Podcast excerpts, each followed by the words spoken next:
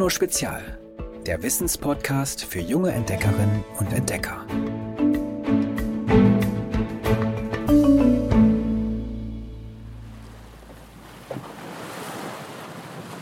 Hallo ihr Lieben. Ich sag's euch ehrlich, ich freue mich unglaublich auf die nächsten vier Folgen. Wir reisen über 1000 Jahre in die Vergangenheit. Damals brechen immer mehr Bewohner und Bewohnerinnen einiger Küsten in Skandinavien plötzlich auf große Reise auf. Skandinavien, das ist, wo heute die Länder Schweden, Dänemark und Norwegen liegen.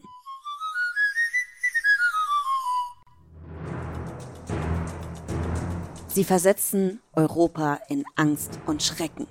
Denn sie haben die Absicht, zu plündern und mit ihren Schätzen schnell wieder zurück nach Skandinavien zu schippern. Denn reiche Beute verspricht ihnen daheim Einfluss und Ruhm. Viking ist der skandinavische Begriff für diese Raubfahrten. Wer daran teilnimmt, heißt bald Wikingar. Wikinger. Und die schauen wir uns jetzt mal genauer an. Ich liebe die Wikingerzeit. Setzt die Segel. Kommt mit.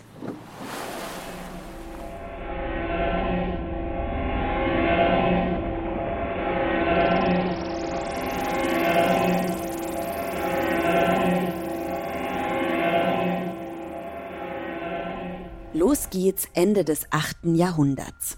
Lange sind die Skandinavier nur übereinander hergefallen, aber damals brechen die ersten Krieger von Stränden und Küsten auf. Sie haben von Handelsleuten viele Geschichten über reiche Länder gehört. Auf der Suche nach Ruhm und Reichtümern verlassen immer mehr übermütige Abenteurer ihre Heimat. Im Jahr 837 greifen die Wikinger zum ersten Mal mit großen Flotten von rund 60 Schiffen an. Es gibt mehrere Raubzüge ins heutige Frankreich, das sich damals über halb Europa erstreckt und dann entlang der Ostküste Englands. Eines der ersten Ziele ihrer Raubfahrten ist das Kloster Lindisfarne an der englischen Ostküste. Der Tod kommt plötzlich nach Lindisfarne, ohne jede Ankündigung. Mehrere Schiffe nehmen an einem Frühlingstag 793 Kurs auf die Insel an der englischen Nordostküste, auf der ein Kloster thront. Es sind Boote, wie man sie hier noch nie gesehen hat. Lang und flach geschnitten sind sie. Der Bug ist geschmückt mit hölzernen Verzierungen.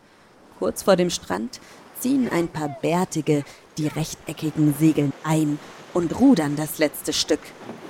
Rhythmisch tauchen sie die Riemen ins Wasser, bis die Schiffe sanft auf den Sand gleiten. Dank ihrer extrem flachen Boote können die Wikinger bis an den Strand segeln und von dort aus mühelos durch seichte Wasser an Land warten. Die Mönche, die im Kloster ihre Gebete murmeln, ahnen nichts. Warum auch? Die Anlage, in der die Gebeine des heiligen Kutbert aufbewahrt werden, ihr größter Schatz, ist von Land aus nur bei Ebbe zu erreichen. Übers offene Meer kommt eigentlich niemand. Eigentlich.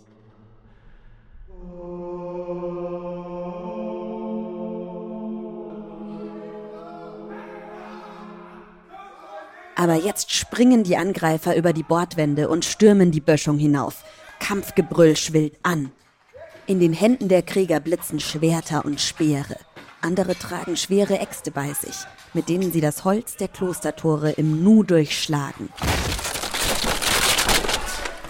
Gelähmt vor Schreck schauen die Mönche auf die wilden Riesen, die da auf sie zustürmen.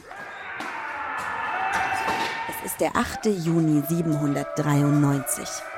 Das Zeitalter der Wikinger hat begonnen. Forscherinnen und Forscher gehen heute davon aus, dass der Überfall auf Lindisfarne nicht der erste, aber wohl der spektakulärste der skandinavischen Seeräuber ist.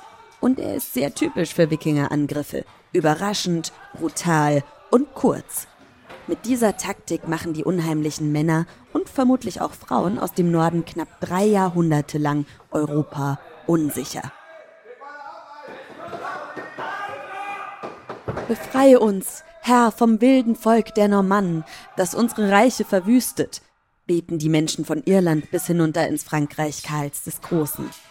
Aber warum verlassen Wikinger und Wikingerinnen überhaupt Ende des 8. Jahrhunderts ihre Heimat im äußersten Norden Europas?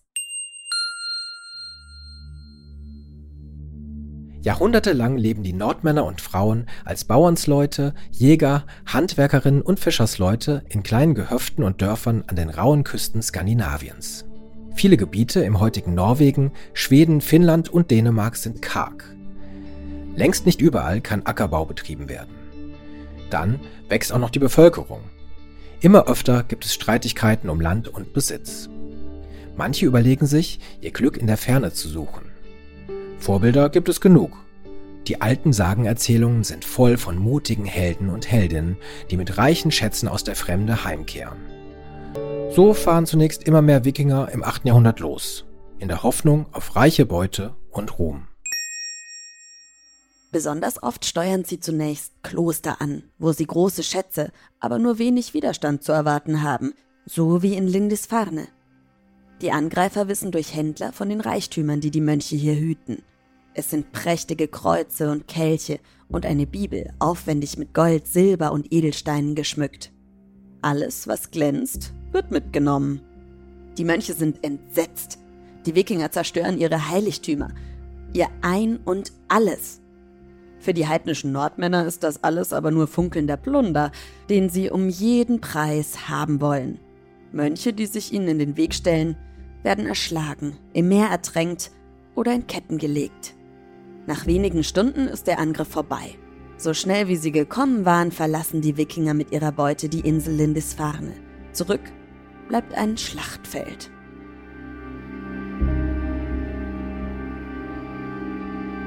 Ein englischer Gelehrter namens Alcuin schreibt fassungslos. Siehe, die Heiden haben die Kirche St. Cuthbert mit dem Blut der Priester Gottes bespritzt. Sie haben das Haus unseres Trostes verwüstet und im Tempel Gottes auf den Leibern der Heiligen herumgetrampelt, als wären sie Mist auf der Straße. Niemand in Europa ist von da an noch sicher vor den Räubern, die übers Meer kommen. Die brutalen Seekrieger kehren sogar nochmal nach Lindisfarne zurück, gut 80 Jahre nach dem ersten Überfall. Die Mönche können gerade noch rechtzeitig mit St. Kuberts Gebeinen fliehen. Das ist ihr letzter Schatz, den die Wikinger beim ersten Raubzug noch nicht mitgenommen hatten. Auf der Suche nach einer schützenden Unterkunft irren sie über das englische Festland und treffen dabei aber immer wieder nur auf verheerte Klöster, die Wikinger überfallen haben. Übrigens, erst rund 300 Jahre nach dem ersten Angriff auf Lindisfarne kommen die sterblichen Überreste St. Cuthberts im nordenglischen Durham an – da sind sie dann endlich in Sicherheit.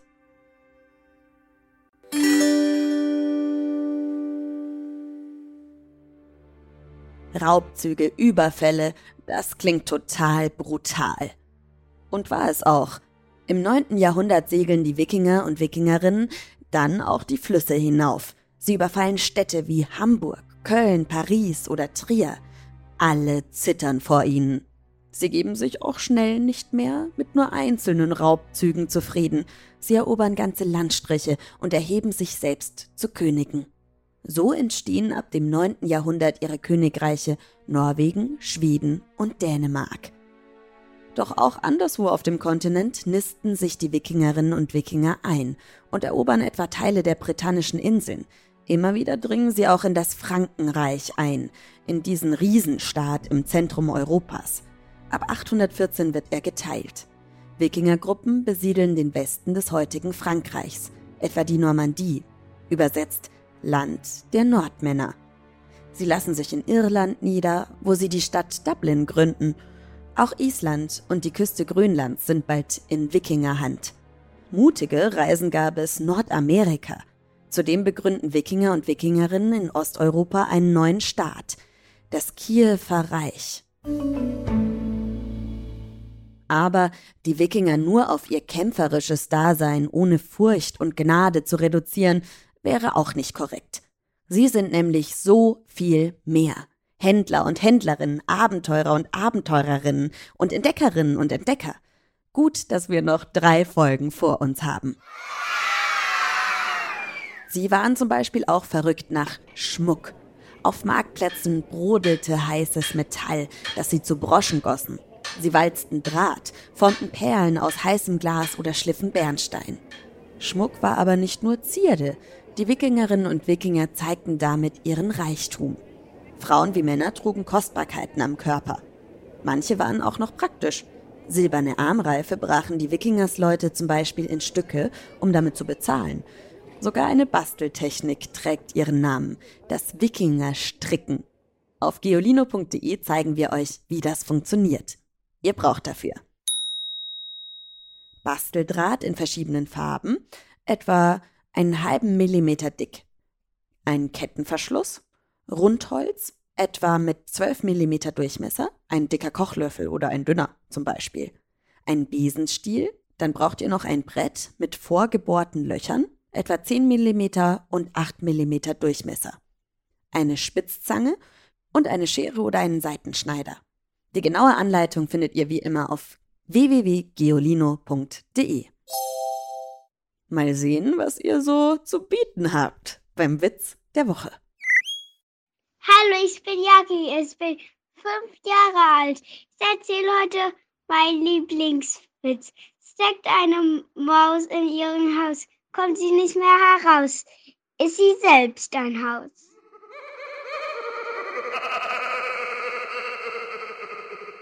Schickt uns auch eine Sprachnachricht an 0160 3519 068 und schickt mir auch euren Lieblingswitz. Wenn euch unser Podcast gefällt, dann folgt ihm auf AudioNow und allen anderen Plattformen, lasst einen Kommentar da, schreibt uns und dann schaltet auch nächste Woche wieder ein. Tschüss! Noch mehr Geolino für zu Hause? Schaut einfach unter geolino.de slash spezial.